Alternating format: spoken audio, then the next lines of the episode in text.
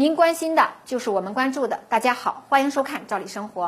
今天来跟大家聊一个生活话题，就是很多人，尤其是即将步入职场的大学生们，非常热衷于啊考各类证。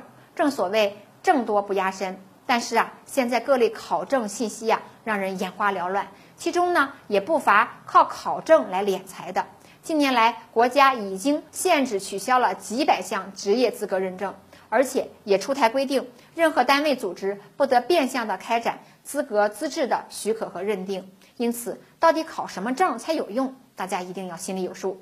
首先一点要提醒大家，一些国外认证啊要慎重考虑。就像前不久，人民日报就曝光了某培训机构招募的注册心理咨询师的认证培训，号称呢凭资格证通行一百六十三个国家，甚至还可以当绿卡来使用。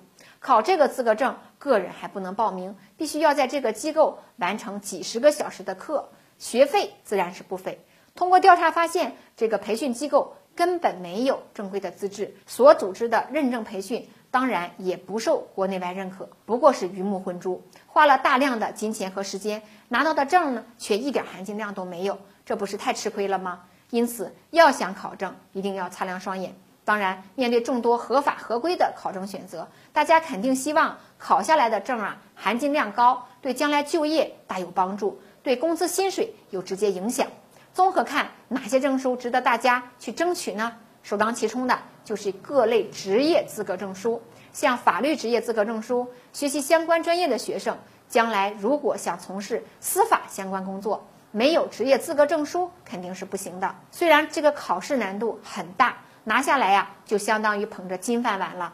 社会地位高，就业前景好，职业发展也很理想。那除了法律，就是医学和教育了。大家都知道，要想从业，执业医师资格证书也是一块敲门砖。现在从医也必须持证上岗，教育也一样啊。学识水平再高，也得有一个教师资格证才能够上岗教学。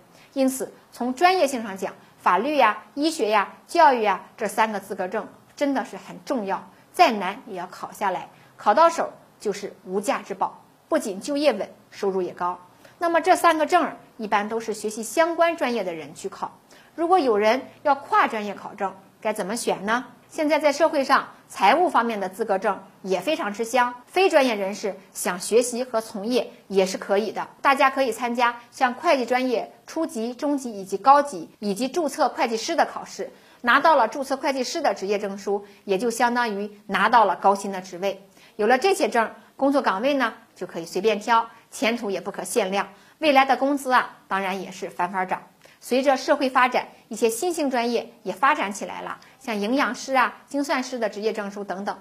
总之啊，打算考证是个好事儿，但是一定要选含金量高、工作岗位缺口大的职业证书，这样才能保证高薪就业。今天的话题就聊到这儿，感谢收看，下次见。